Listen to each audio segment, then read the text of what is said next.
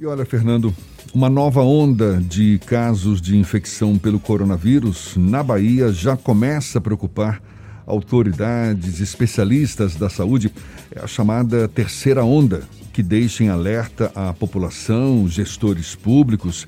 Esses, inclusive, já sinalizam para uma possível adoção de novas medidas mais duras, como é o caso de Salvador com, como já, já, anunciado pelo prefeito Bruno Reis. Desde o início da pandemia, mais de 20 mil pessoas já morreram aqui na Bahia. É uma situação de fato preocupante. A gente fala mais sobre o assunto conversando agora com o professor, pesquisador e virologista Gúbio Soares, mais uma vez nosso convidado aqui no Issa Bahia. Seja bem-vindo. Bom dia, doutor Gúbio. Bom dia, muito obrigado pelo convite. Prazer todo nosso, muito obrigado também por aceitar o nosso convite. Doutor Gúbio, a Bahia até que apresenta uma relativa estabilidade no avanço de casos, pelo menos na análise dos primeiros dias deste mês, só que, a exemplo de outros estados, ainda existe uma intensa circulação do vírus. Há quem afirme que a pandemia ainda pode alcançar níveis críticos nas próximas semanas além da possibilidade de disseminação de variantes. É esse o cenário que o senhor também vislumbra para Salvador, para Bahia nos próximos dias, doutor Gúbio? É verdade, é esse, é esse o cenário né, esperado pela, pela movimentação da população. A população está, de uma certa forma, cansada de restrições, né? E resolveu abandonar as restrições né, com reuniões familiares, é, sair em grupos é, e por aí vai. Então, só que o vírus ele é, já vem sofrendo mutações importantes já há mais de um ano, né? Se adaptando às células é, nossas e se defendendo do nosso sistema imune, das nossas defesas. Então o vírus evoluiu muito, ele, tá, ele vai continuar evoluindo, vai aparecer mais mutações do que já existem.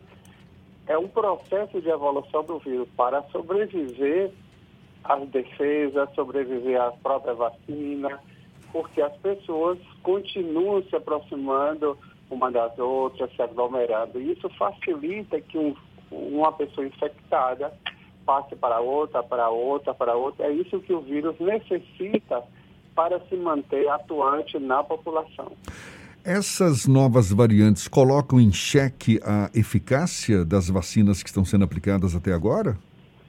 É, vai colocar assim, porque essas vacinas foram feitas com uma perspectiva, com uma visão.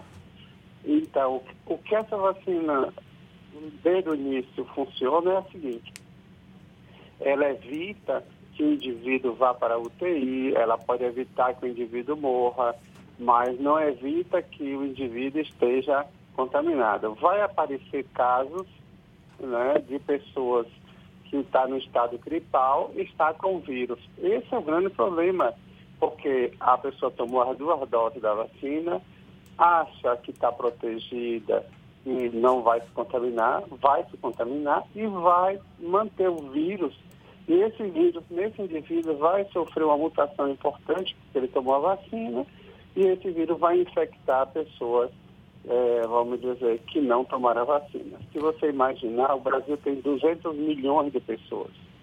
É, se calcula mais ou menos que é, 30 milhões de pessoas já tiveram a doença. Então você vê que falta 200 milhões para se contaminar se você calcular quantos milhões tem no estado da Bahia, quantos milhões já se infectaram, então ainda falta muito. E é isso que tem que ser mostrado às pessoas. É, eu vi recentemente que o governador falou que está estudando a possibilidade do carnaval em Salvador, o prefeito também.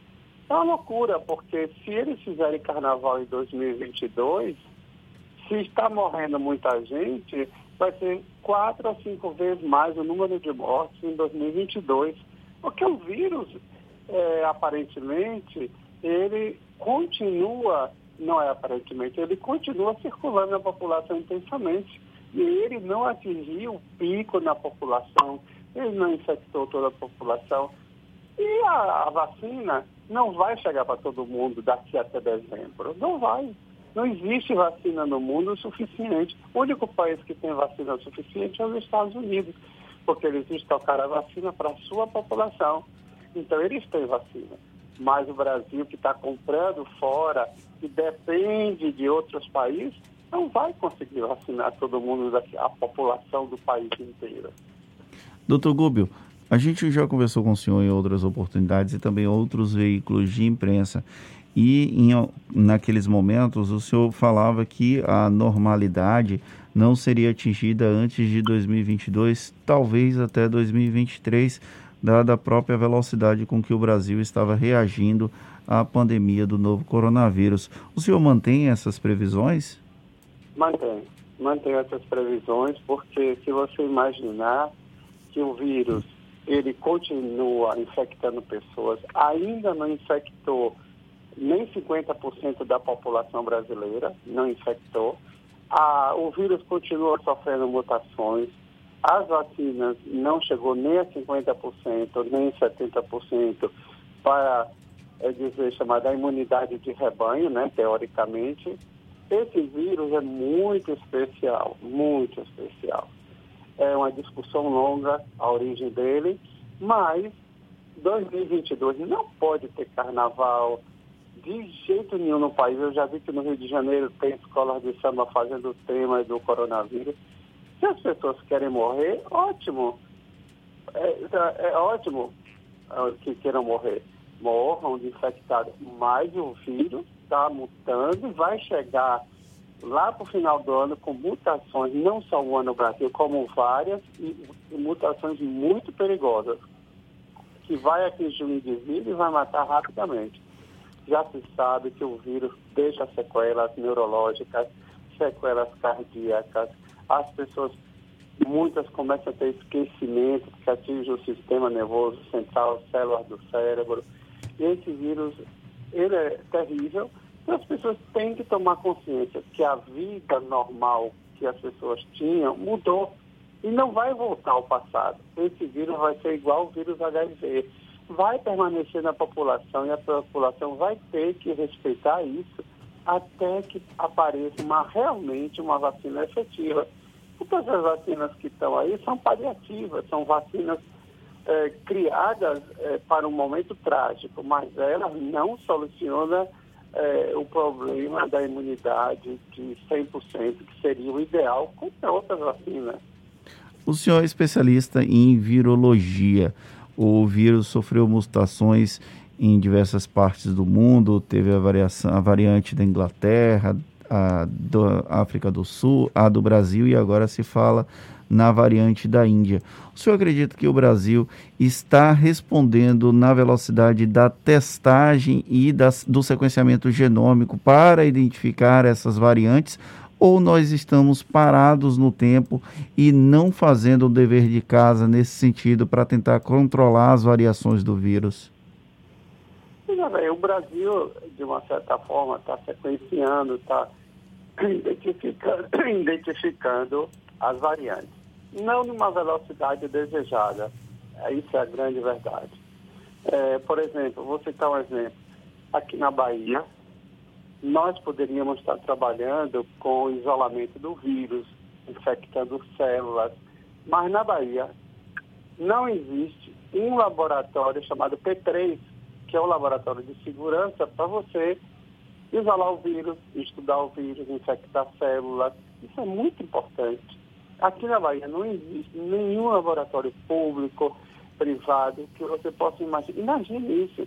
Em pleno século XXI, no estado da Bahia, não existe um laboratório P3 né, para isso. O que, gente, o que nós vemos é os políticos, todos, fazer discurso da vacina, que a vacina não tem, que a vacina não foi comprada, mas a realidade de investimento em pesquisa, em análise como o vírus funciona na célula, porque a gente precisa fazer experimento em células humanas no laboratório para testar anticorpos, para testar medicamentos. Existem grupos aqui na Bahia que têm antivirais naturais que poderiam já estar testando e não pode, por quê? Porque não tem um laboratório P3 no estado da Bahia. Imagine, no Brasil todo, poucos laboratórios P3. Não é tão difícil construir um laboratório P3 e, e não há investimento. Há um discurso político, há uma CPI política, os políticos estão pensando nas eleições em 2022 e sequenciamento. Quantos grupos na Bahia tem sequenciamento? Só tem um grupo do LACEN sequenciando com investimento do governo, só o LACEN. Nosso grupo tem condições de sequenciar. Existem grupos é, da, na Universidade Estadual, no interior. Existem vários grupos que poderiam estar sequenciando intensamente e não há investimento, interesse do governo fazer isso. Há a política toda de combate ao poder central do governo, que é muito fácil dizer que não tem vacina, que não tem vacina, que não comprou, que isso, que cloroquina e tudo, mas a realidade mesmo que a gente trabalha em laboratório a gente não pode fazer nenhum experimento porque não tem um laboratório P3. Só para você ter uma ideia, aqui no estado da Bahia, não tem um laboratório. Doutor Gúbio. Só intensamente o LACEI. É. Doutor Gúbio, a gente está conversando aqui com o professor, pesquisador e virologista Gúbio Soares. A gente já vê alguns países como Inglaterra, Estados Unidos, que estão bem mais avançados do que a gente na vacinação mas que ainda não atingiram também a totalidade da vacinação e mesmo assim já flexibilizam, por exemplo, o uso da máscara, até a própria aglomeração. É, o senhor avalia como acertada uma decisão como essa de países que já estão mais avançados na vacinação, mesmo não tendo atingido a totalidade da população? E qual seria o, o, o momento nosso aqui? O senhor acha que a gente vai se livrar dessas máscaras, por exemplo, a partir de que momento? Veja bem, esse ano nós não vamos nos livrarmos das máscaras. Os Estados Unidos estão se livrando das máscaras porque eles aplicaram uma vacina é, que nós não estamos aplicando. Eles, eles têm a vacina da Johnson Johnson, que é a Moderna, que é uma dose só. Essa vacina, a da Pfizer, funciona melhor, dá uma resposta imunológica melhor. Então, baseado nisso, eles tomaram a decisão. Mesmo assim, cientistas americanos não concordam com essa decisão. Acham muito cedo tomar essa decisão de você liberar as máscaras. Por quê? Porque vai ter indivíduos que tomaram a vacina, vão se infectar, vão ficar assintomáticos onde o vírus vai estar circulando nesses indivíduos, sofrendo mutações importantes. E essa, essa abertura vai levar a um contágio maior. Na Espanha já está na quarta onda. Quarta onda. Itália está desesperada. A França no, também. A Alemanha com casos assim. Então, esses países na Europa que têm mais recursos, população menor, eles não fizeram isso porque eles sabem, o cientista lá sabe, se abrir muito, mesmo as pessoas vacinadas vão se infectar e eles vão perder o controle da epidemia. Nesse cenário, a gente, a gente arriscaria um palpite de que a gente só vai voltar à normalidade o quê? Daqui a três anos? É por aí? Eu acredito que sim, três anos por aí. É, as pessoas têm que imaginar que toda vez que você flexibiliza muito vidas, as pessoas vão se expor. Estão morrendo jovens de 20 anos, 21 anos, crianças estão morrendo. É, então, a população mais jovem que não está sendo vacinada para ter um pouco de imunidade, ela, né, e como se diz, ela vai ser muito atingida, porque se aglomera em apartamentos, a gente sabe que em Salvador tem festas em apartamentos no final de semana, não só nos bairros ricos, mas também nos bairros mais humildes, nos bairros mais pobres, as pessoas se reúnem, bebem cerveja, então ficam todo mundo junto, em um barzinho aí na periferia. Então, isso vai continuar circulando alto, entendeu? Então, nos próximos três anos, a gente vai lutar indas e vindas com esse vírus, o que não vai ser fácil. O senhor falou há pouco que essas novas variantes do coronavírus podem colocar em xeque as vacinas que estão sendo já aplicadas hoje. Existe a possibilidade de todas essas vacinas se readequarem às novas variantes dos vírus e, com isso, voltarem a se tornar mais eficazes?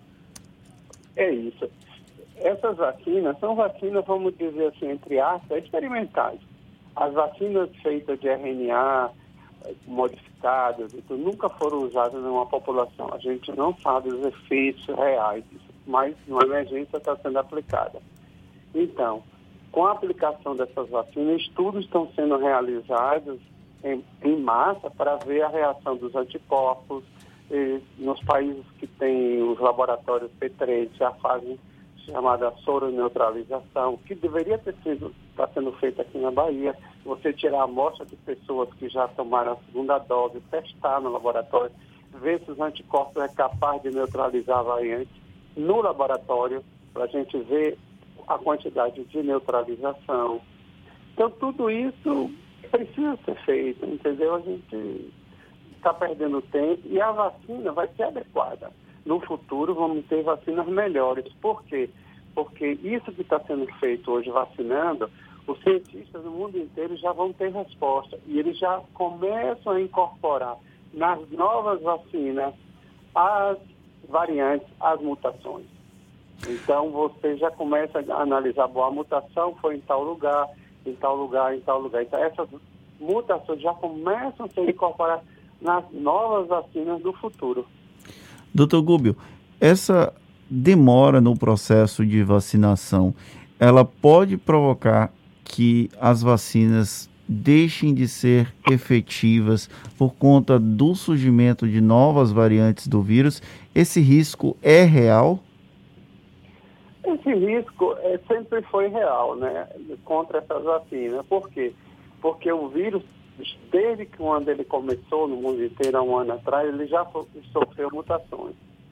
É, Para você ter uma ideia, um ser, se eu estiver infectado com o vírus, né, o vírus que, uma população de vírus que sair de, de dentro de mim, ele já tem mutação. Cada indivíduo produz mutação.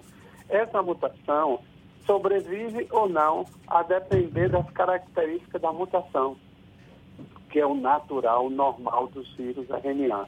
Os vírus RNA sofrem mutação. O exemplo maior que nós temos mundial é o HIV. O HIV, da sua origem até hoje, tem 40 mutações, parece, ou mais. Então, isso aconteceu com o vírus HIV e até hoje não foi solucionado o problema. Nós poderemos ter esse vírus com mutações importantes e, no futuro, né, eu acredito muito mais, não em uma vacina, mas em uma medicação, né? Para ser sincero, eu não acredito que as vacinas vão solucionar o problema, eu acredito em experimentos, em antivirais que irão bloquear esse vírus. Porque o grande problema desse vírus é quando ele se liga à célula. Uma vez se ligou, ele vai infectar nossa célula. Então, no futuro, é, vai ter que ter medicações antivirais. E para isso, a gente precisa de investimentos sérios né, em laboratório para a gente fazer pesquisa. É isso que eu acho.